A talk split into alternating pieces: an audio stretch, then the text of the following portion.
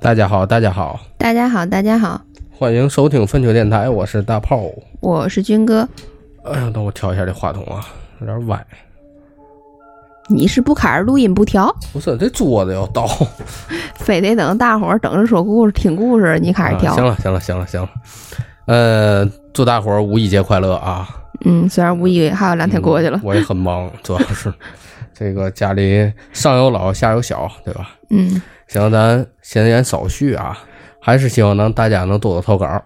对，多多投稿，多多点赞，多多关注，多多转发，嗯，哎，最近咱关注不少，是吗？嗯那谢谢大伙儿，嗯谢谢谢新关注我们的朋友们嗯，谢谢各位啊。啊！希望更多的朋友们关注我们。嗯，呃，今天呢上来呢，先讲一个投稿。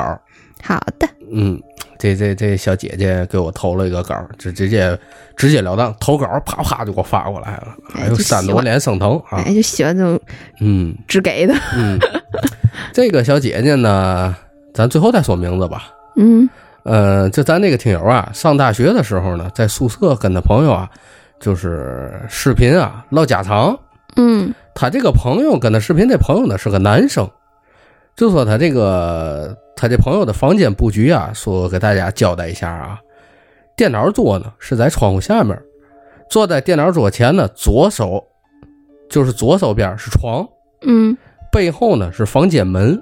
嗯他卧室门呢开着是能直接看到客厅的一个半边儿等于就是就跟咱家这意思似的，能看见一半客厅。哎，能理解。然后呢，并且呢，他这个这朋友啊，这男的呀，家里头他爸他妈是绝对不可能说让他这个在家抽烟的，嗯不让在家抽烟。还有呢，就是咱这个听友呢，压根儿也没见过他爸妈，根本就不知道他爸妈长得什么样儿，就只跟那个哎朋友聊闲天儿。那天呢，他们俩视频，俩人就说正唠着了，他就咱那个网听友啊，就看见有个女的，慢慢的从他这个跟他视频这个男的后面这个房间口路过，嗯知道吧？然后呢，就是嘛呢，就是样子就是扎着头发，这种这个中年女性，嗯，就是挺瘦的，穿的什么呢？穿的就是普通的家居服，拿着这个拿着一把笤帚和簸箕打扫，就从他这个从这个男的卧室门口过去了，等于就是从路过。哎路过。那个时候呢，他这个跟他视频那个男的这朋友呢，正在抽烟。然后咱这听友就说：“哎呦，我操，孙你胆儿挺大啊！你妈在家你还敢抽烟？”嗯他妈他就他就说：“那肯定，我妈在我肯定不敢抽，就我一个人在家，我才敢抽烟了。”嗯，咱那个听友呢就说：“你妈不是在家了吗？刚才不还在你后面扫客厅地了吗？这不？”嗯这男的就说：“你可别吓我啊，家里就我一人。”然后呢，咱那听友就跟他说了，他看到的一个这个刚才这个情况，嗯他这个朋友就说：“我操，你别吓我，我们家真就我一个人，要我不可能在家抽烟。”明白。后来呢，他就说先不聊了，我出门啊，我给你打个电话。后来他也没问具体什么情况，反正当时呢，这个事儿他后想还是挺害怕的。这真这是看见东西了，这属于这是家里压根就没有那么个人，对呀，凭空出现的那么个人。啊，我在想，是不是这家房子有问题？你知道吗？咱就不知道了，到底是哪儿造成的，咱就不知道。但是这个，这是这大哥没看见，这姐就看满眼儿，真是看遇见东西了，这属于。你想，她是一个很具象化的一个感觉，对，就是她能形容出来这个女的打扮、身高，还有穿的衣啊服、穿的衣发型、服，还有手里手里干的活儿，对对对，就是从他那个门口溜达过去。我操！啊我现在想想我都冷。然啊，后，然后我我那天就给他回他这俩段子都挺简短啊，但是挺精彩。哎，真的对，这种事儿就是让你背脊发凉那种事儿，那种问题。其实我个人感觉啊，当然了，咱还是那句话，不权威。这个我觉得跟房子可能有很大关系。嗯你要说就是正常的，咱看见的一些东西，就是啊飘来飘去，什么一块白布啊，一个红布啊这类的东西，嗯。这有可能是你身上沾染，或者你阳气弱，嗯，可能会带回来一些东西，但是呢，不至于不至于说，呃，这这个也一样，不至于说我弄你，嗯。但是有可能这家的女主人还在重复她生前的工作，嗯，有的可能吗？就是你知道这种事情吧，我也嗯，因为他这个，尤其他一穿着家居服，干着这种日常琐事，我就想起来我之前遇到那个，你记啊，就是我看见有人在家里地上打地铺睡觉，睡觉那个哈，啊，就是就一上来你不会有什么疑问啊，我就不压根儿不会往他是鬼怪的方向想，因为他太日常了。对对对对对。现在鬼们也学精了，可能 就是红衣白衣，一看就是鬼。哎，就这种容易让人逮他 啊！对对对，我就穿个啊，我我掩盖一下，反正他能力比较强的鬼的是。对，但是我就在想，就这些鬼们，我感觉这种东西，我倒不是觉得他这种，我就觉得就好像我的想法啊，就是这像是一个次元的重叠，你懂那种感觉吗？嗯，就是呃，可能鬼他们生活在另一个。环境哎，维度，然后他们可能也干干正日常的正常生活，只不过哎，不小心被你看到了。嗯，就是频率搭上了。对，因为什么样的鬼日常？你说这么说啊，这个咱多说两句。如果说当时这男的回头的话，还未必看得见。我跟你说，对，因为他摄像头是一个媒介。对，我也这么想的，是不是？嗯。那要是真他他真回头，还真未必看得见。嗯，那你妈更吓人了，我操！行，咱继续啊，咱继续。下一个故事呢，也是咱这个听友给我投稿过来的，就是嘛，他考高中特长生前两天的事儿。他说三年多呢，就跟一个朋友约在他们家复习这个考试的这个舞蹈组合。嗯，小姐姐气质挺好，还练舞蹈的艺术哎。这个朋友呢是个女孩，他们一练呢就练到晚上六七点了，就说不练了，在就在他们家，在他们朋友家玩一会儿。当时呢，他这个朋友家的卧室呢有一个座机，嗯，他自己的手机呢在卧室，他们俩呢在卧室玩着呢，然后突然间他这个朋友的手机响了，他就直接接起来了，他接起来就喂喂，就没人说话。紧接着，他朋友就挂了。当时呢，他们俩也都没当回事儿，因为经常能接到这种打错了，哎，串串号的这种。过了两分钟以后，他这个朋友突然间就看着咱这个听友就说：“说不对，刚才啊给我打手机的这个电话号码好像是我们家座机。”耶，因为他手机上啊没给他们家座机号码存什么名字嘛的，但是他能看得出来他们家号码是多少。那废话嘛，谁还不知道自己家电话号码？他们家里头只只有他们两个人，他们俩就为了确定一下，他就把电话回拨过去了。当时他们家电话客厅电话座机就响了，哎呦我的天呀！吓他们俩不敢出卧室。后来呢，他就赶紧给他父母打电话，让他们赶紧回来。他父母回来以后呢，就就那个把他给送回去了。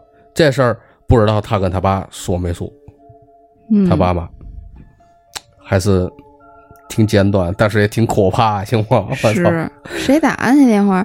就是就俩人都在家里头，我操，这电话谁拨过来的？而且这种，你串号你得先拨对吧？对呀，所以说你串号得先动啊，对吗？嗯，这个挺挺挺挺挺害怕哈。嗯，因为也有什么自动答录什么这的，倒也没听说过自动拨号啊这种。对你没有人呢，他拨毛号啊。啊，因为我我从来没听说过家里座机还有定时拨号这个东西啊，我觉得不用强行破梗，就普通座机基本上都不跟香港在的，都带什么大陆啊或者录音啊，基本咱座机不家庭座机不会有那些东西的，就普通一个电话。对。所以我就在想，怎么也想不通他能打过。你别想通了，就他妈灵异了，行吗？行，好嘞。咱感谢这位练舞蹈有气质的小姐姐啊，这小姐姐叫手撕包菜菜呀。啊，好嘞。感谢感谢感谢，希望你以后不要再遇上这种事儿了。嗯。如果要投稿呢，可以投投你身边的人，对吧？当然了，也希望身边人平安无事啊。嗯，好嘞。嗯，咱在此祝福这小姐姐。你求生欲太强了，真的。一堆单事。这不也是为人家好？我说，其实每一次都都这样。之前跟鸡爪录这个节目时还说了，我说咱尽量真。其实我不想接太多的，就是他们自己身上发生的投稿，这不是嘛好事儿，嗯，对吧？尤其是有的是咱群友发这些东西，就比较，哎，我也比较嘀咕。你有时说我自个儿事儿，我也嘀咕。嗯，又希望大家给咱投点稿，但又不希望这些事儿是大伙遇到的，你说就很纠结。行，咱继续啊。嗯，下一个故事呢，是不是投稿的？下一个故事呢，是之前啊，这个我跟大家伙实打实话实说，我在抖音上，嗯，刷着的啊。但是呢，这个因为它大家都知道，抖音上它是有一个简短的一个概述，嗯，但是呢，它不会原字儿原帖的会把这事儿给你叙述出来，嗯，因为它有时间限制嘛。然后呢，我呢找到了一个就是原版，哎，在在哪儿呢？在原来在天涯上头好像是有那么一个帖子，这个帖子呢，距今好像也已经十几年了。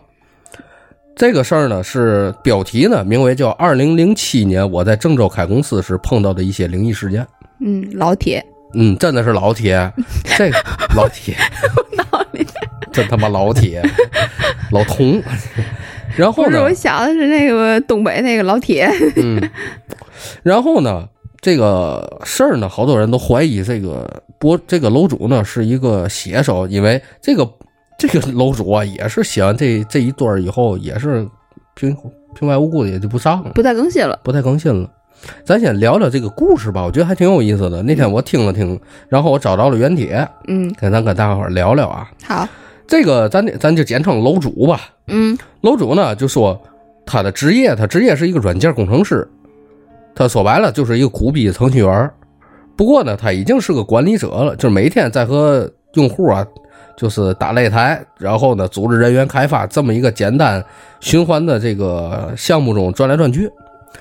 然后呢，这个他这几个朋友呢，就说嘛，就说，哎，咱啊不行，咱自个儿干一个吧。你就啊，别对吧？咱都是那嘛，有有钱有能力的，对吧？然后呢，就下定决心跟这两个哥们儿合股啊，注册了自己的公司。当时咱这楼主呢，投入了六万块钱资金，再加上自己的技术加持，技术股。哎，持有呢整个是百分之十六的股份。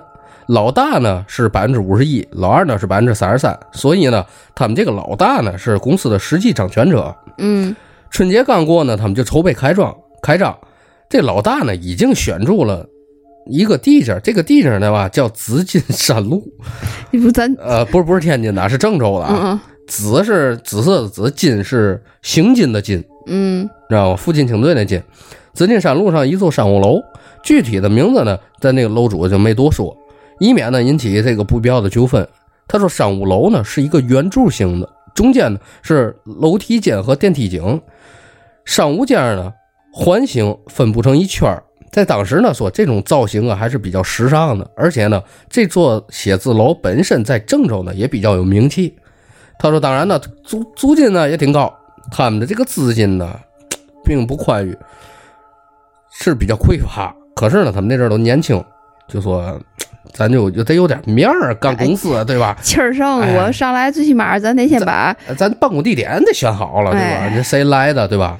对，所以呢，最后呢还是选择了那儿。这老大呢约了楼主和老三呢一块儿去看房。老大呢当时还带着他女朋友，他们的这个房间号呢最后选的是幺二零五。他们一行四人呢就来到房间门前，在这个老大呢开房间的时候呢，他就习惯了，咱这个楼主就习惯的看了看两边的房间，嗯，咱都有这毛病啊。嗯然后呢，右边呢是一家美甲店，亮着橘黄色的灯，就非常温馨啊，看的啊倍儿好。嗯左面的房间就是河洞洞的那种，嗯就是特别黑，也没有门牌儿。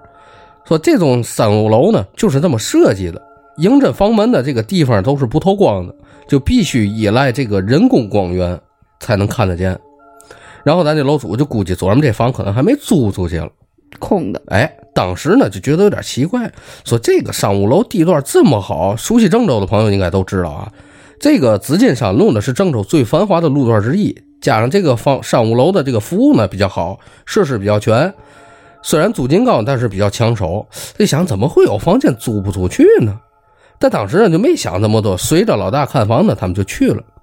刚进房间，他就看到老大的女朋友啊，手这个就抱着肩膀揉了几下，还嘟囔几句就，咱这楼主没太听清，好像就说什么“怎么那么冷”之类的话吧。嗯听他这么一说呢，楼主也感觉到冷了。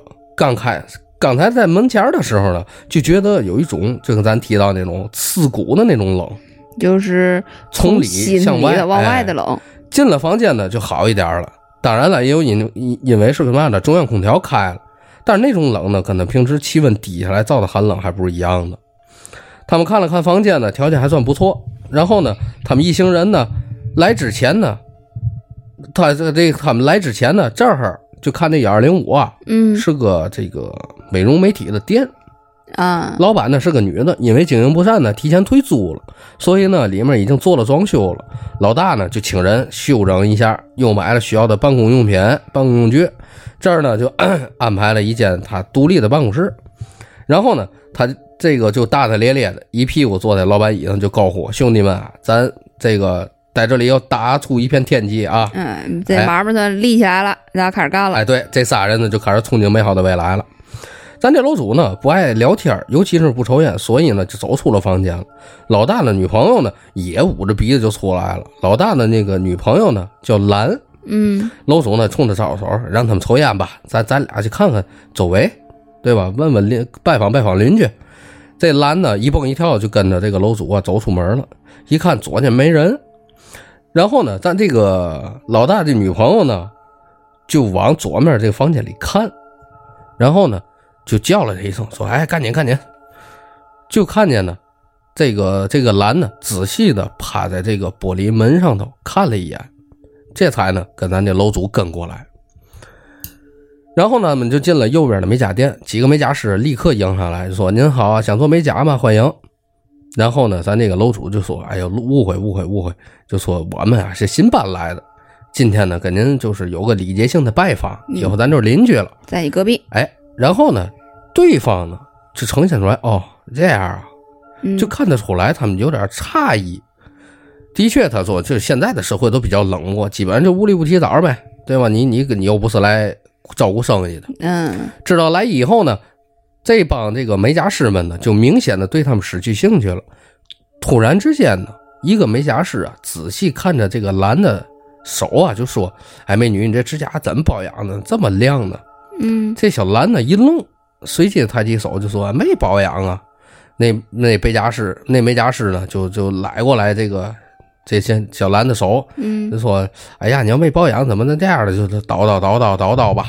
客气还是寒暄呗？那”感觉，哎，对对对对，恭维吧，是那意哎，对思？，这小兰呢，马上呢就跟他们聊到一块儿去了。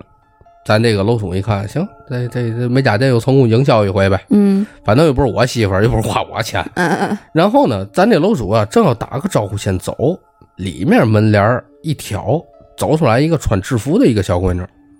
有人立刻就告诉他：“哎，说店长啊，这个是新搬来邻居来拜访咱的。”原来呢，他一看出来是店长，那店长呢看了他一眼，冲他就是鞠了一个躬，就说：“哎呀，新邻居啊，以后多多指教。”嗯在那个当时楼主呢就有点慌乱了，就点了一下头，而且您您您您也受累吧。太客气了，有点儿。哎，然后就问他你们做嘛的？然后他说我们做 IT 的，网站建设啊之类的。嗯，然后呢，我说都是高科技产品啊。那您是在几号房啊？然后呢，楼主想了一下，就说幺二零五，就隔壁。嗯这话刚说完，这个店长啊，这脸色就变了，哦，说幺二零五，那你们隔壁不就幺二零四吗？嗯就来那么一句话，他这话刚一出口啊，剩下这帮叽叽喳喳的这帮美甲师啊都不说话了，就看着像盯着怪物似的，就看着咱这楼主。嗯这楼主就说：“我操，怎么的了？哪儿不对？”嗯然后呢，店长呢一阵脸上一阵尴尬，就说：“没嘛没嘛，没事儿就谢谢您的拜访。那个我们我还有事儿，咱失陪了啊。”嗯，说完呢，又鞠个躬，转身进里屋了。这太客气了，这店长怎么那么爱鞠躬啊？当时呢，这个气氛已经完全变了。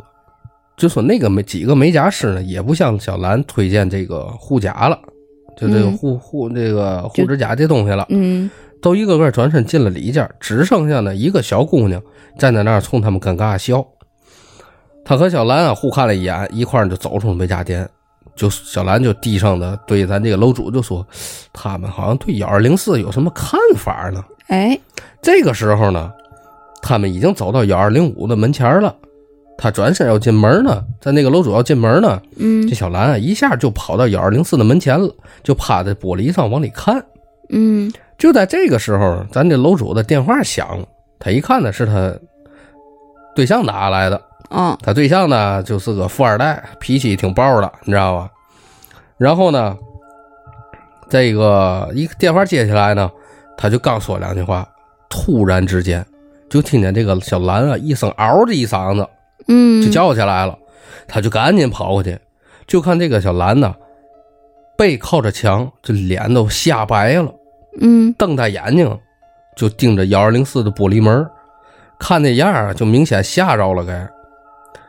然后呢，他电话里的这个对象呢也感觉到不对了，电话里一个劲儿问怎么的了，怎么的了。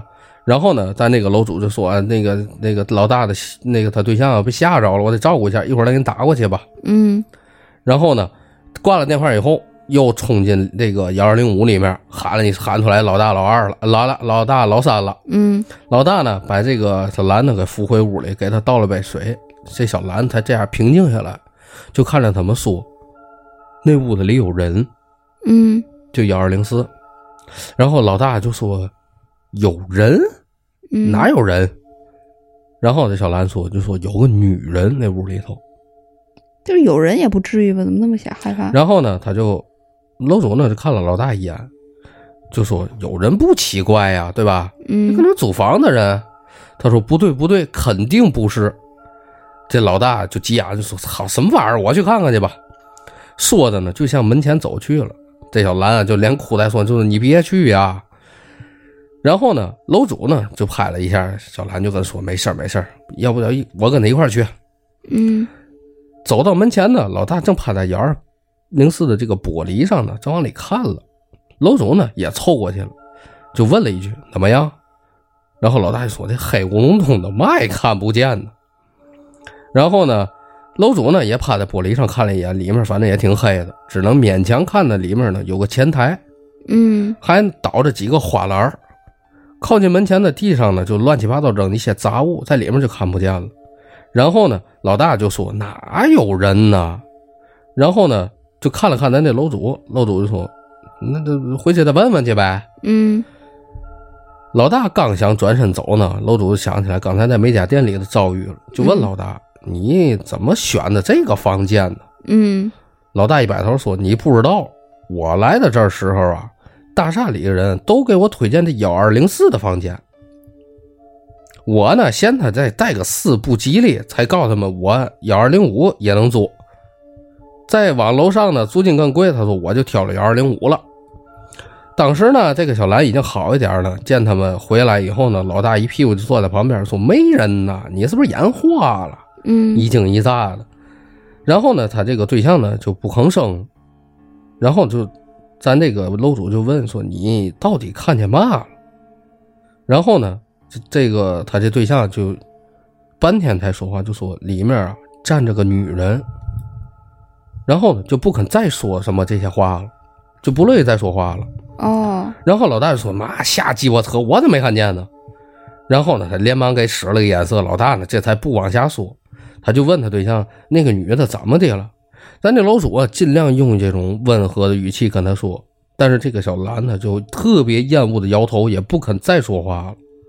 反正从那以后，直到他们散伙，这个他老大的对象就没再来过这个大厦。哦，但是具体看见嘛了，他只是说看见一个女人，这女人嘛样，可能当时真的给他吓坏了，一直也没说过，一直就没说过。这太吊人胃口了。对，然后呢，这个还有啊，哦这只是其中一件事儿，哦我以为就到这儿了呢。没有，这是只是其中一件事儿。第二件事儿呢，是关于在他们这幺二零五发生的另一件事儿，嗯因为他们公司啊，这个那业务也挺多，而且那仨人呢都得出去去跑一些公司上的事儿。啊，也就没有人在公司了。他们呢就专门呢招了一个前台，内勤啊做的嘛的。然后呢，他们就招了一个内勤的一个小闺女，当时呢做一些接待啊、电话之类的事儿。因为工作简单呢，要求也不高，就招了一个刚毕业的学生。这个小姑娘呢叫小丽，学的呢是文秘专业。她是不是本地人？然后呢，租的房子又远，中午就不回家了。吃过午饭以后呢，就在办公室休息。当时呢，公司人也不多，中午呢，经常只剩她自己，所以呢，到中午呢，他就会自己把这个大门锁上，关了灯，自己躺沙发上睡一会儿。嗯说有一天这中午啊，他这个前台呢，这这这前台去了啊，对，就前台，就是前台哎嘛。和平时一样。说这个小姑娘呢，还是比较细心的，仔细的锁了好门以后呢，又关了灯，然后呢，就躺在沙发上盖了件衣服就睡着了。可是她迷迷糊糊的，刚要睡着，就感觉到这个腿上被人啪的拍了一下，哦，他吓了一跳，眼睛一睁一看，没人呢。嗯他虽然是有些疑惑，但是呢，也正困着了，大中午的，就怀疑啊是自己的错觉，就闭眼又睡。还是刚要睡着的时候，啪又被拍了一下。好家伙，当时这小姑娘有点吓坏了，就看看四周，光线呢虽然比较昏暗，但是勉强还能能看清的，屋里根本就没有人。嗯。然后呢，这个小姑娘呢就仗着胆子喊了一句说：“谁呀、这周围啊静悄悄的，她呢也不敢睡了，困惑不解呢，正准备起身去看看，突然间，正对着她的一个办公桌子上放着一个显示器，突然间啪亮了。哎呦我天嘞，那台电脑呢，中午没人用的时候呢，处于休眠状态，就好像有人动了一下鼠标或者键盘，就把这个屏幕给激活了。明白那感觉？就这个这个，它那个温气呀、嗯温气系统嘛，温气系统把那个蓝光这桌面，因为我认识蓝的嘛，就把这个屋里照的光线就特别诡异。这小姑娘心里就一阵发毛，就本能的把衣服呀抱在胸前站起来了。就正在她不知所措的时候，就更恐怖的事儿就发生了。那张办公桌后的椅子也滋扭一声响了一声。本来呢，这个椅子是侧对着他，也就是两个把手吧，不有我明白，侧把手对着他。左边左面的把手正对着他那对感觉的，对对对。然后呢，这椅子他眼看着的渐渐的正过来了，就跟有人坐在椅子上面对着他看就一样。冲着他了，我的天还呀滋！滋扭扭的晃了几下。据这个小小姑娘自己描述，当时情景就好像有人坐在上面，转过来面对她，嗯但是那椅子是空的。你说碰上这种事儿，谁受得了？啊这，小姑娘嗷的一声就扔下衣服就跑，跑到门口才发现自己把自己反锁了，嗯，钥匙还扔在沙发上。好家伙，然后拼命推几下，感觉出不去，就一边捶打着门，一边哭着喊着喊救命。这阵儿正巧呢，隔壁的美甲店的店长从这个走廊上经过，嗯就看见这路路就不对了，嗯赶紧给保安打电话。两名保安上来以后呢，同样也打不开门。那小姑娘就死活不肯再回里面去取钥匙去了。嗯店长呢又赶紧给咱这楼主打个电话，然后呢，咱这楼主呢风风火火过来开门。那小姑娘基本上是从里面就流出来了，你知道吗？一开门就流出来了，就站在人群当中，连话都不敢说，隔了半天才说一句话：“有鬼！”就来那么一句。我的娘！楼主呢，当时也注意到保安这脸色啊都比较阴沉，两个保安跟着他在公司里到处检查了一遍，主要呢是确认一下有是不是有贼。嗯然后呢，楼主呢就看那个小姑娘情绪不太稳定，就让她男朋友过来把她接走了。第二天呢，这小姑娘就向公司辞职了。临走时呢，才心有余悸的把这个整个事儿的经过告诉咱这楼主。嗯，这他妈挺瘆人的，对呀，尤其就像不像恐怖片里的情节？啊画面感自个儿转过来了。画面感太强了。尤其你知道，在这种嗯本身就比较寂静又没有人，自己一个人在办公室，你知道这种自己一个人在办公室跟自己一个人在家的感觉还不一样。嗯，尤其你。就是这可能他他这个找这个前台，他可能不知道这个房子里发生的什么事儿，或者是有人对，另眼看待他，因为毕竟刚上班嘛。啊，就很正常的一个当一个办公室，但是你知道，本身办公室平时人比较多，然后没人的时候就会一下寂静下来，然后每屋里一般反差特别大。对，尤其屋里要是就是办公桌好几个桌，每一张桌子都是空的时候，那种感觉，我我就反正我体会过，就是也不害怕吧，就是就是觉得就像你说的，嗯，反差特别大，然后再加上他这个故事遇见事，就好像拍你两下叫你起来，然后哎，我坐这儿扭过来，我看着你，就！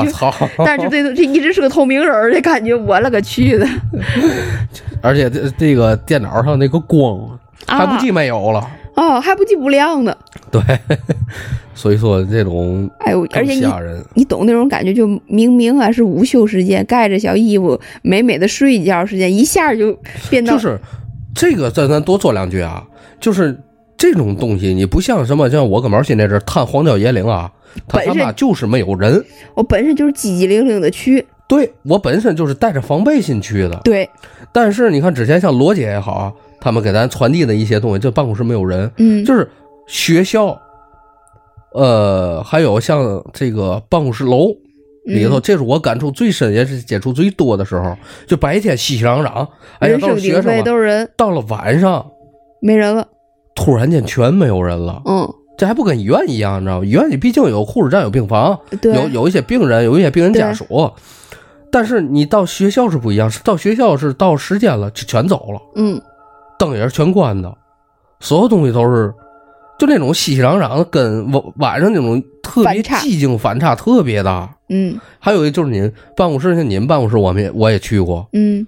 就是我能感受到白天怎么样，但是晚上一去的时候，就是有时候你忘拿东西，我跟你上楼嘛，嗯，这一看整个就你前台这边灯亮了，后面越来越黑，越来越黑，越来越黑了。对，就是因为你一开开门，把前台灯打开了，只有这点这儿有亮，然后你往那儿一望，那一片全是黑的，然后每一个座位上就都还有座位，座位都是空椅子，就那种感觉。对，因为它没有人，对，你还不像商场，就是白天熙熙攘攘的，晚上就特别寂静，里面它有保安还。嗯他保安得巡楼，所以说一个学校，一个是办公楼，这他妈是最害人、最可怕的了，也是。就是这种反差感在你心里头。对，就是你能想象到白天有多熙攘，他晚上就有多寂静，嗯，是吧？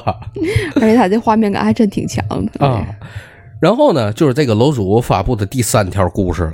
嗯他说嘛，自从呢他们搬到幺二零五之后，他就发现那间诡异的幺二零四一直就没有租出去，而且那家美甲店呢，每次下班都是一大帮小姑娘叽叽喳喳的一块儿走，从来没见过哪个人有落单的。嗯还有一个特点，说这一层呢一共二十四个商务间，每天办公的人呢确实不少，白天人了人来人往的也特别热闹。一到晚上七点呢，所有的单位呢都关门走人了，就刚才咱俩说那个。全锁门走。只有他们三个合伙人呢，有时会晚走，而且呢，所有的人晚上走的时候都会刻意的避开幺二零四房间，绕过去走。哎，都去挤另一组电梯去。嗯他们三个呢也谈过这个事儿，都认为幺二零四有点邪性。嗯，可是目前呢，他们签了半年的合同，不可能说搬走就搬走。毕竟又不是我们这屋有事儿，比只是旁边嘛，加上那阵儿呢年轻胆儿又大，就没把这事儿当回事儿。几个老爷们儿。哎，说那一天呢，楼主呢晚上加班干活干到十点才关电脑准备回家。但我跟你说，像这种程序员儿，他们干这种自己创业，就避免不了加班到深夜。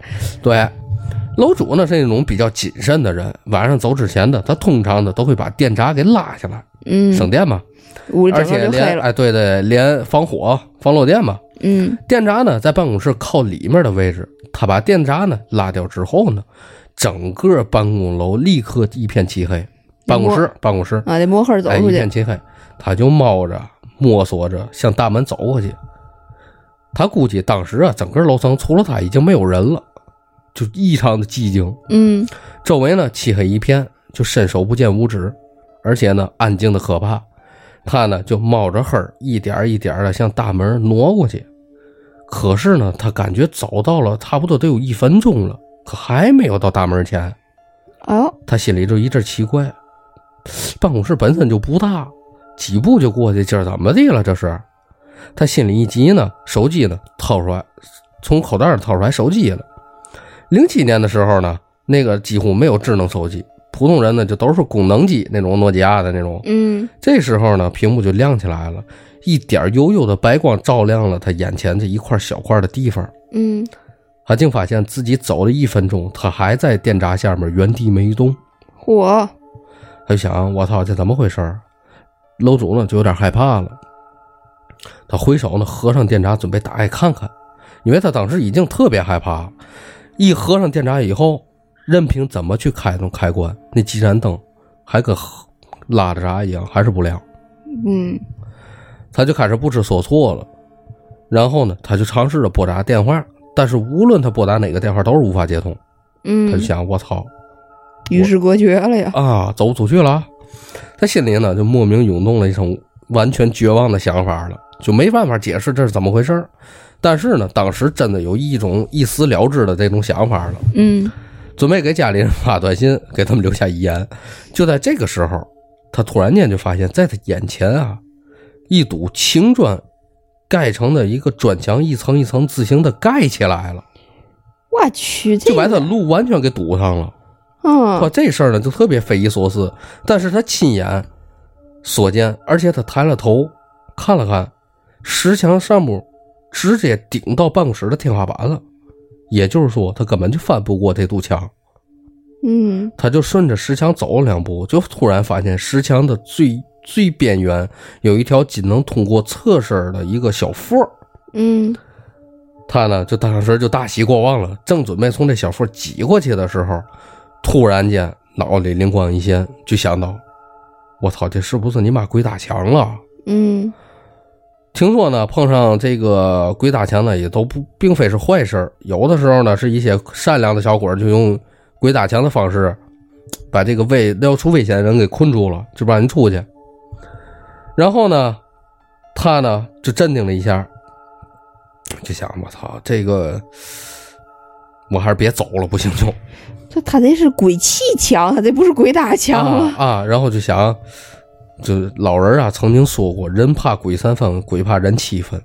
这个时候我弱呢，他他妈就强。嗯我要是坚定信念压倒他，那应该就应该没嘛事儿了啊。嗯然后呢，当时也不顾他们形象了，就对那口石墙破口大骂，因为他平时比较内向，嗯不就无论多生气，基本也不会骂脏字儿。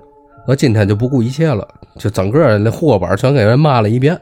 嗯然后呢，他还是感觉到有点孤立无援了，因为当时呢，骂人呢已经是他唯一能想想出来的方法了。就装给自己壮胆的事儿了。哎，就在几分钟以后，奇迹确实发生了，这个堵石墙就像青烟儿一下消失了。嗯他心里就高兴了，回手呢一按开关，灯也亮了，办公室呢被照得整个特别亮。当时真有一种死里逃生的感觉。最后呢，连灯没关，几步逃到了办公室的这个出口，就连灯都不关了，嗯，直接就走到了人来人往的他们这马路门口这条马路上了。他这个还挺怪，竟然有一就出来是一扭头，再一扭头，一看这有堵墙，啊！而且他这堵墙是在他眼前砌起来的，没有人砌起来，凭空出现一堵墙，这是哈利波特吗？这是？我琢磨这种不是飘上去的，是他扭身儿就已经看见一堵墙了。哦，那你刚才说他是在他眼前砌起来原，文就是这么写的。嗯，他这眼在我眼前砌起来他说的，这种砌起来啊，是能明显看出来砖儿的纹路了。嗯，就一点点出现那个砖的纹路，对对对对对对，砖摞砖砖摞砖那种就这个感觉，你知道我为嘛说像哈利波特吗？就是啊，我知道我知道，对角巷一敲那门儿，儿儿儿，就那种感觉，能明白能明白。就是那种感觉，在我眼里 不过话说回来，他们这个地界儿啊，真他妈真够操蛋的。是，就是有时像这种办公楼啊，真的容易就正常的办公楼是很少遇到这种事儿，但他这个办公楼反正多少有点神奇，嗯，这倒是。嗯。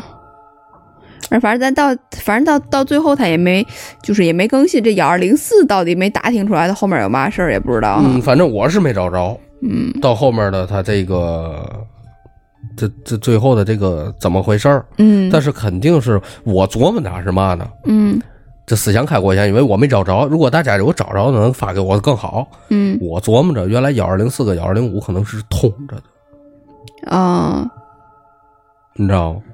嗯如果说他们要是租，要是隔壁有问题的话，当然了，正常人有膈应啊，就不会有惊恐了。我总觉得这之前可能是打通了的。也不一定，我总觉得可能就是幺二零四，就像有一有个嘛事儿，大伙儿啊都对那地儿避之而不不及那种。嗯他这幺二零五离太近了，可能就是，嗯，就大伙儿就更害怕一点儿。因为你看最开始那个人家推荐他租幺二零四，后来他租了幺二零五，就是好像好像在，而且那个美甲店说也是啊，那幺二零四就在你隔壁呀、如果他们以前要是通着都是有事儿的话，他就会直接疑惑你这幺二零五可不行啊，就那种感觉，哦而不会疑惑的就幺二零四在你隔壁。嗯，然后呢，还有一个故事，嗯，这个故事呢，属于这个整个故事的一个外传，是发生在一老大身上的一个事儿。哦，这老大呢是个急性子人，就是面对这种就是 他们这个营营运的不是特别好的这公司啊，嗯。就感觉有点耐不及性子了。然后据说呢，跟他这个对象呢吵了好多架，嗯。然后呢，正好呢在他们临时的一个客户呢联系他们有一笔业务，老大就想，我操，好不容易来业务了，我就得赶紧去找人家去呀，嗯，找人客户去呀。第二天呢，就开上车就去临市了，结果呢，差点闹出人命。嗯这个楼主呢是拿他这个老大的第一人称，咱就是用第三人称，因为啊毕竟故事嘛，对吧明？白。然后就说第一天不接着了这个业务的这个这笔订单哎啊，电单啊，订单。第二天呢，老大老大呢就直接开上车上高速去临市了。其实呢，老大呢心里一直堵了一个疙瘩，就是因为他头天晚上做了个梦，嗯梦见他开着车呢，中午中午的时候就觉得有点饿的要命，就把车停在了一个地方啊吃饭。吃完饭呢，准备上路，刚启动汽车，突然间就梦到有一个小孩啊冲到他车前头来，嗯老大呢就来不及刹车，就把小孩撞倒了。然后呢，他一下就惊醒了。这个梦呢，他说特别清晰，尤其那小孩呢带着一个红肚兜，哦，就给他留下一个特别深刻的印象。第二天呢，老大还一度在犹豫去去还是不去，嗯因为这梦毕竟不是嘛好事儿啊，就怕出事儿。可是想想这公司情况那么差，还是去吧。结果呢，就是小心再小心。然后他说，如果说看见带肚兜的这个小孩呢，我就停车不走了。嗯 然后呢，老大就小心翼翼的上了高速。中午呢，很快就到了。因为早晨呢，老大心情不太好，也没吃饭。这会儿呢，饿得俩眼发蓝，就恰巧呢赶到一个服务区，就连忙把车停进去，又打算吃饭。但是就在下车的一瞬间，老大一身冷汗出来了，看见红肚兜了。就说太像了，跟我昨天梦里的情景是一样一样的。准备去吃饭哈。啊，他就前面老大前面停着两辆大货车，右边呢是一辆黑色的奥迪，甚至连服服务区的这个超市的大门都和梦里一模一样，一半一扇半开着，一扇关着。嗯他本来就不打算吃饭了，开车呢继续走，可是呢上车就犹豫了，又左看右看，然后他就怕他一发动机车，那个小孩会冲出来。嗯犹豫片刻以后呢，老大还是决定先吃了再说吧。说实话，他说老大说这顿饭呢吃的我是索然无味，跟嚼蜡似的。嗯吃完饭走出服务区的门，他立刻就注意到外面的停车场上面站着一个中年妇女，她还领着一个小孩儿。好嘛，更恐怖的是，那个小孩真的穿了一个红肚兜。好家伙。然后呢，老大这就说，看到他们我反而不害怕了，真的咱妈一样合的是。嗯因为不管眼前的事儿有多么诡异，但是呢，老大能够直接面对，这感觉是比虚无缥缈那种担心要好多了。老大就说：“行，也不走了，嗯我就坐坐在台阶上，我就等着这这对母子走以后我再走，我就耗。嗯那就不行，我就在车里睡了，也比出事儿强。”老大呢，等了得有一个小时，那对母子呢也没有走的意思，老大就耐耐耐不住这性子了，突然呢就想起来件事儿来。就忘了听谁说的，说一个开夜车的司机总出现幻觉，觉得呢一个白衣服女孩呢倒在他车轮下了。后来呢，真的看见一个骑自行车的白衣服女孩走在他面前，于是呢，这司机就想到了办法，他把这小女孩拦下了。无论如何呢，就说我要买下你这外衣。哦说这女孩拗不过他呀，就把外衣卖给他了。他就让那个女孩先别走，说先把女孩这个外衣放在路中间，开车压过去了。然后呢，他跳下车，把压过的女孩压过的衣服又还给女孩了，这才开车走。果然一路平安。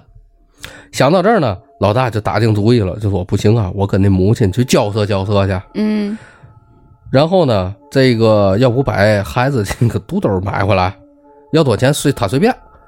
开始呢，那个妇女呢不答应，就说这小孩的肚兜是他们家自己做的，估计成本十块钱都不到。嗯后来呢，经不住软磨硬泡，这老大一看也别费劲了，给他甩二百块钱。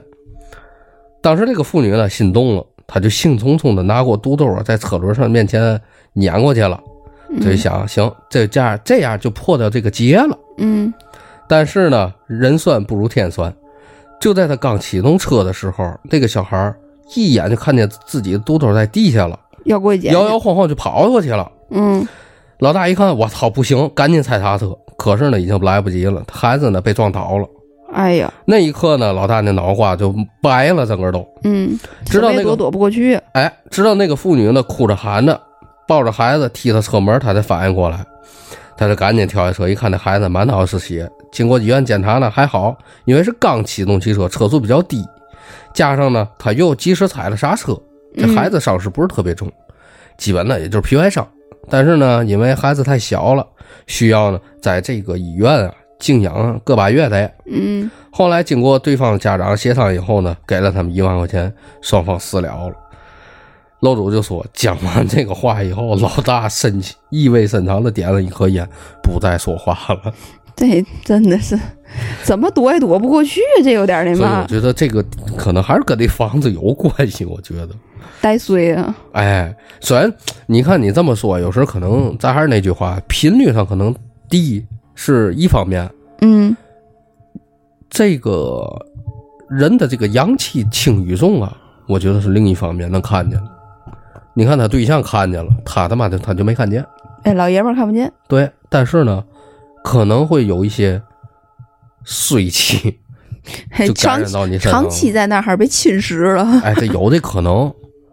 而且还有一个，我主要想说这个，咱就不说他之前这房子的事儿有没有关系了，就他这个事儿就是嘛，该着刚着，你躲不开。对，其实他这个压衣服这个事儿啊，之前你们记得吗？咱也聊过，嗯，我有印象。好像有类似的这种故事、啊对对，对对对，就是如果你做梦的时候真出了事儿了，然后转天你又遇到相同的情况，也是这个人，也是这个情景，你就把他衣服弄过来，然后你从从轱辘底下压过去，嗯，或者从你车的底下过去，然后呢，你这一劫基本就是躲了。主要他这个比较哏儿的是，你你发现了，往往这个梦境当中最呃深刻的地方，就是人穿什么衣服。嗯，是比较那嘛的。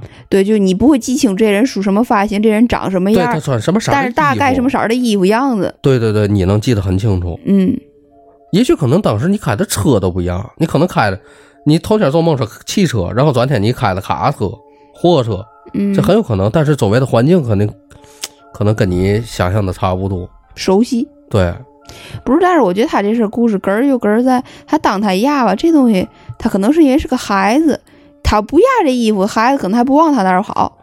对压这衣服，孩子觉得，哎，我衣服掉那儿，我得过去拿去。你这个劫怎么就跟死神来了似的？你知道吗？哎怎么都得你妈碰上。嗯老大这个还还还没那嘛了，一万块钱花出去了。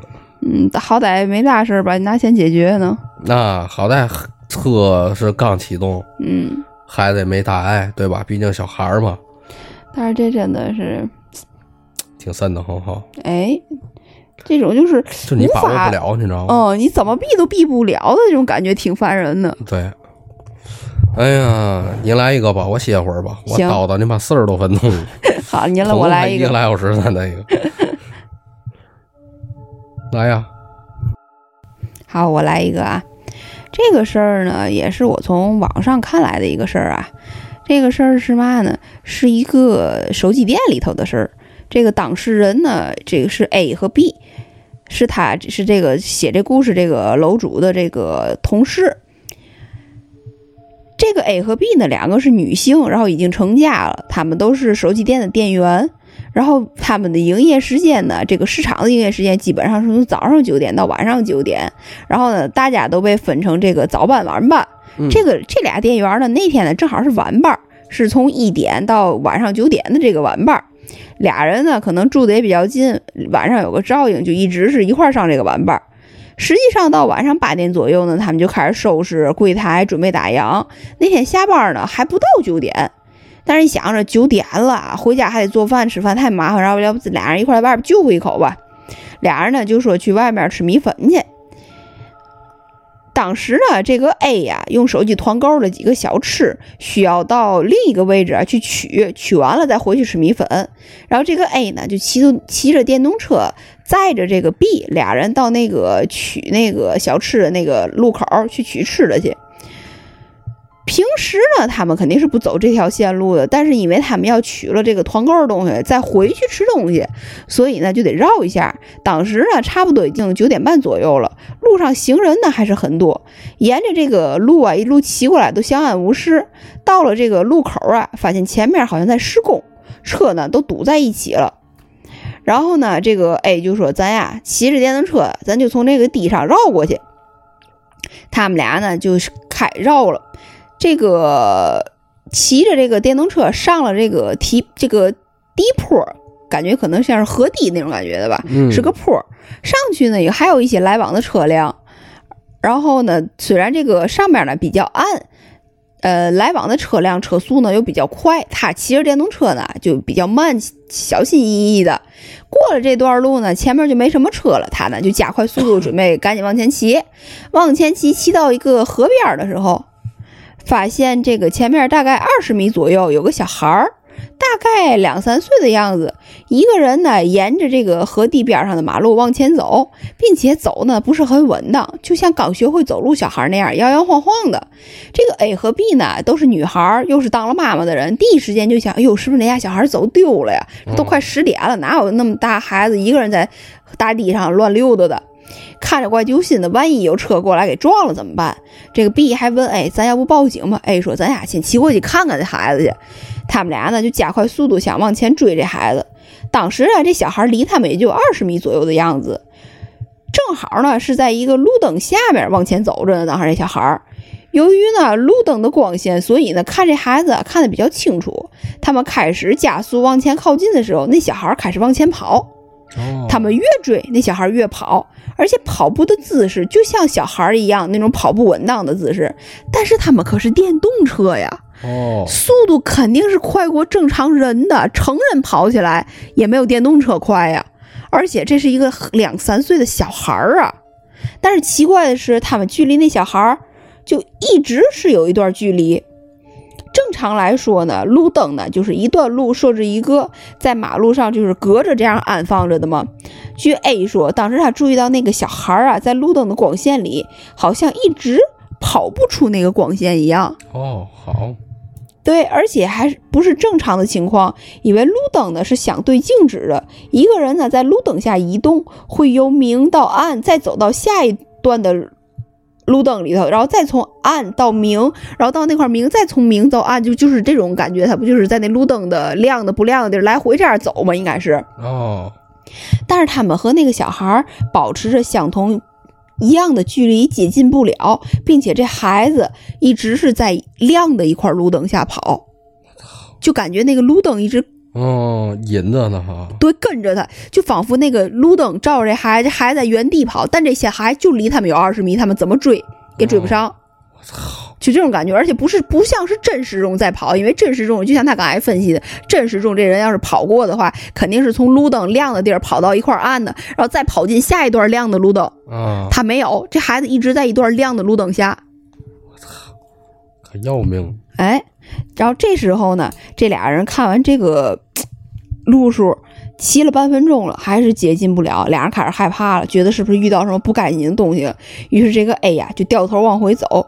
于是，但是两个人呢还是担心，万一这真孩孩子真是个孩子走丢了怎么办？所以在掉头啊往回走的时候，这个 B 呀就在后面回头看了一眼。嗯，这看一眼真是吓坏了。他当时距离那个小孩还是二十米左右。他们掉头的时候，B 一看那小孩，瞬间距离他们好像也就五厘米的样，五六米的样子就离近了。嗯，而且面对他们站着，而且此时的已经不在路灯的光线下了，就看不清模样了，感觉就是站住了，有点瘆人了。就那个孩子，并且从他们掉头的一瞬间，就从二十米，这孩子就来到了他们离他们五六米的这个距离。就感觉就瞬移过来一下，这这这种最可怕了。对，然后这 B 呢，当时吓就嗷了一嗓子，然后呢跟着就催着 A 赶紧往前走，俩人就往前骑，骑到了一个人比较多的地儿，才敢回头看，一回头看后面没有了。俩人呢就各自给自己老公打了电话，A 呢是和老公一起骑车回去的，B 呢是和老公一起打车回去了。还好俩人呢都是和呃家里的老人住，老公呢可以把孩子放下，赶紧赶来接他们。俩人呢就赶紧回回到家了。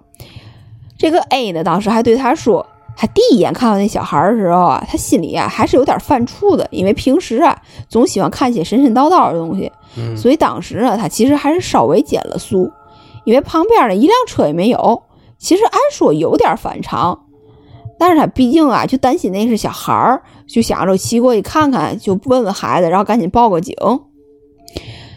但是后来呢，那孩子离他近的时候呢，就是就是他们后就是他们掉头那瞬间，那孩子不就离近了吗？啊，那个路灯变暗了，看不清脸，但是可以看清这孩子啊穿着是个羽绒服，还是个男孩儿。如果真的是个孩子的话，这按照传统呢，这个 A 和 B 呢回到家，俩人呢就发烧，然后呢这个得求告人，然后再得喝符水消灾事儿。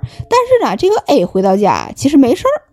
这个 B 回到家倒是发烧了，估计是吓的，请假呢在家休息了一天，第三天呢照常上班。俩人呢就是也没有什么别的事儿，就只是说以后打死也不敢走这条路了。嗯，完了，没了。操，这也够瘆得慌的。这个，尤其瞬移，你知道吗？对，之前咱也聊过一些瞬移的事儿，嗯，就是之前亮哥也提到过，他哪个？打车的时候有个老太太，当他下车的时候，那老太太跑他前面去了，哦，是吧？那不是他的事儿，是他听别人念叨的。哦，是吧？我记得好像是他别人念叨的事儿。反正我操，也他妈够吓人的哈。嗯，行啊，我再来一个吧。好嘞。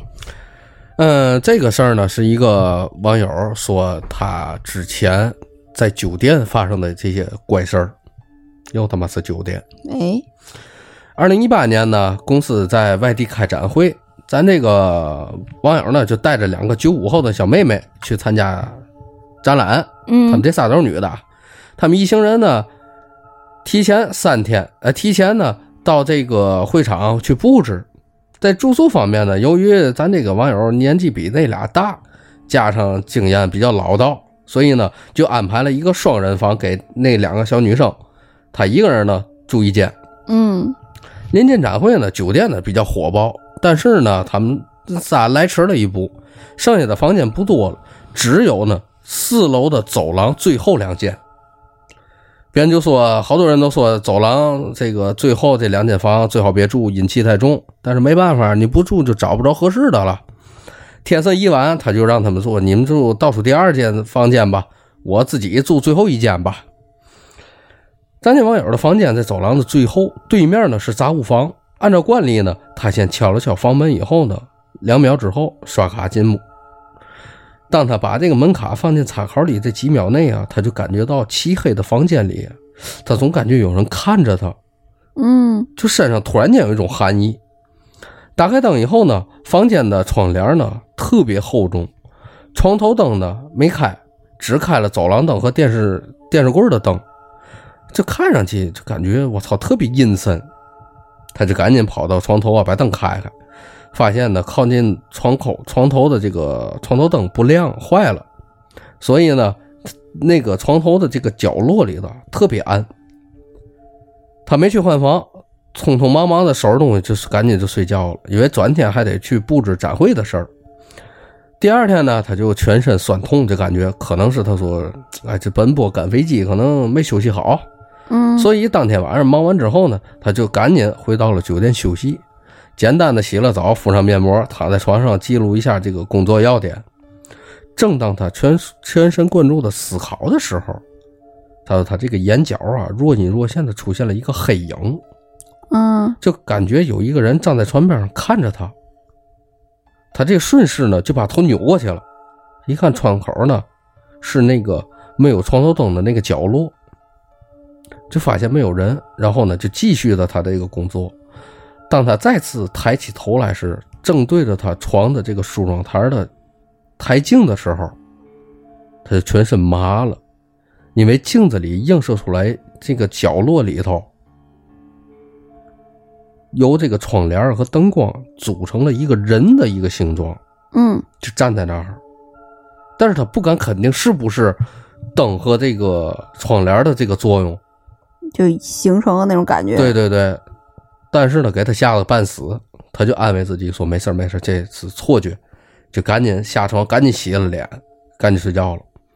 半夜呢，他睡得朦朦胧胧的时候呢，就听见呢有女的窃窃私语在说话。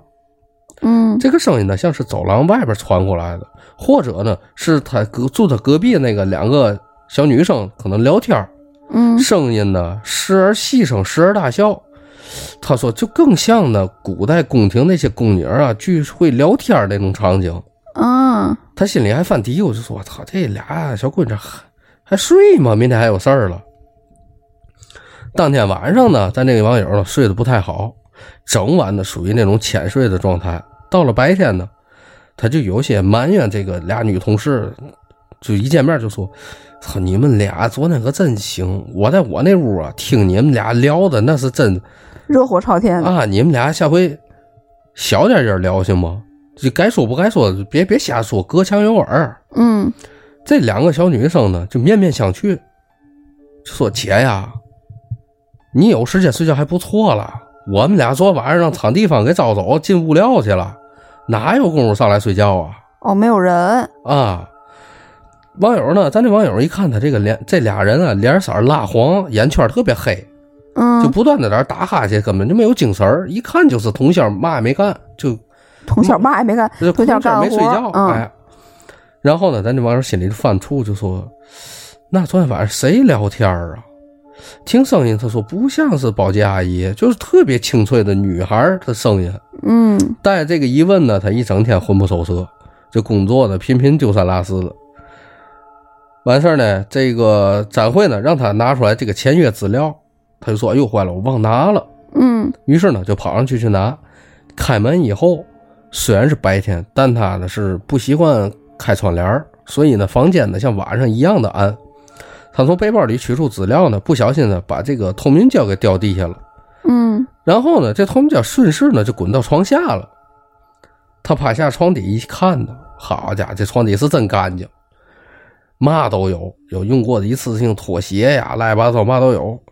然后他就看见这个拿这个拖鞋呀嗯，去拨了他那透明胶嘛，拨了好几次，透明胶没拨出来，拨了出来一团儿黑头发，哦，团成了一个球的黑头发。嗯这里面，这他说几乎这个黑头发就像正常人的一个拳头大小了就很多的头发。啊。然后呢，随便又扒拉扒拉，扒出来一张纸巾，上面全是血，已经变成黑棕黑色的了。咦，他当时啊都快吐了。这个时候环顾四周，他感觉这房间里异异常的阴森了，有点儿嗯就联想到昨天晚上的这个女人声啊，以及床头边上这个人影，这一连串的巧合连在一起，嗯，他就觉得有点发怵了。有点瘆人了就。连滚带爬的关上门，拼命的往电梯间跑。等电梯等待电梯的时候呢，他还往这个房间那个方向去看了一眼，嗯这身上又打了一个哆嗦。当天晚上呢，他就执意跟那俩九五后睡一块儿了，再也不敢睡自个儿房间了。说有了那次经历以后啊，每次出差啊都心里犯怵，要不呢结伴而行，要不呢选一个好点儿房间，肯定不会选走廊最后一间了。对，就这种你自己一个人住宾馆的心理阴影，反正是落下了。啊，就是其实有时啊，就像他这，因为咱今天你看咱的这个故事啊，并没有特别具象的东西在里头，啊，对，你发现了吗？嗯就没有特别具象的东西。但是每一个，如果你真遇上了，你也是有点嘀咕，那肯定啊。对吧？然后呢，咱再分享几个小段了啊。好，有一网友说，他去过南京三次，每次去呢，不管是住五星级的套房，还是普通的便捷酒店，他总感觉呀，半夜一点左右有人跟他抢被。哎呦我天，一直以为是在做梦，可是呢又很真实。然后呢，心里默念佛号，就会完全醒来。嗯他说最后一次呢是二零一八年去的，就赶上这这么个事儿。之后呢，想找时间再去看这种情况。他说是不是南京真的不适合我？哎，不过说真心话，以前我好像忘了我是从哪个帖子看过，可能是经嗯经历过这个事儿吧，这个南京这个地儿，所以嗯，好多类似好多类似的事儿，尤其中山陵。啊，对灵异的周围啊，对南京真的是出现频率比较高，而且还有哪儿你知道吗？嗯。之前咱有网友，咱有一个听友是西安的朋友，哎呦我操！你把你啊闺女玩具，掉了，行啊，没事儿，先一会儿再剪吧。嗯还有一个哪儿啊，就是古城，西安嗯也总出现这种地儿这种事儿，嗯，是不是？就是嗯，西安古城，我感觉可能是就还好，但是可能是南京这个地儿吧，太远了。嗯，就是确实好多人我听过的故事什么的。以前我还看见过一个帖子，但是我我忘了太久了，想不起来了。对。然后呢，咱接着分享啊，嗯嗯还有一个，说还有一次呢，这个有一个网友就说嘛，之前呢在夜班，呃在那个宾馆啊上夜班，嗯就没事的时候，没事的时候呢，就在这个休息室啊打盹儿。他说，突然间有一个抱小孩的一个女的冲进来，马上就惊醒了，心有余悸。他说，还有就是这个尾房住客呢，总是投诉啊，半夜一两点有脚步声和搬家具的声音。嗯然后呢，这个咱这网友呢就硬着头皮上去检查，一看根本就没有人，而且呢，楼上是晾晒布草的地方，布草间那种。对，我操，也挺瘆得慌的啊，就有点楼上那个掉那个大大大大大。就是他们好多干酒店的啊什么的，就说遇到点这种怪事很正常。啊，然后呢，又有一个网友就说，有过一次住尾房的这个经历，自己一个人出差，没房了，就剩尾房了。门口呢摆了两盆花，挺大的。屋里呢还有一个这个门呢连接外面的一个平台，但是呢总是锁着的。说半夜睡的时候呢没敢关灯，总感觉阴森森的。到了凌晨十二点左右呢，这个屋里啊一直传出来有人唠嗑的动静。嗯他以为是旁边房的动静了，还开门出去听，结果一开门，这声音就没了。嗯他就回到床上躺着，然后呢，声音又出来了，很明显，他说就是我自个儿屋子里的动静。他就直接穿上衣服，当天晚上去洗衣大厅睡的。人多了也就不那么害怕了。对第二天找的还是保洁，跟他一起进的屋，赶紧收拾东西就走人了。这有时啊，这个地界儿真的别，还真不能他妈住最后一间。是对吧？但是也别轻易挑战自己呀，对吧？那就轻易挑战。就是我哎，没事我就加点儿睡吧，哦哦，对吧？当然了，你看之前咱聊呃逍遥哥那点事儿的时候，嗯，也是最后一件 也是最后一件，啊。他的不就赶上了？他是因为疫情隔离，这是没招儿了对你没得选，就这件就这件。啊！你这怎么弄？你知道？这个还有一个网友就说嘛，他在二十四岁的时候跟同事出差，三男一女，小宾馆只有小单间，一人一间。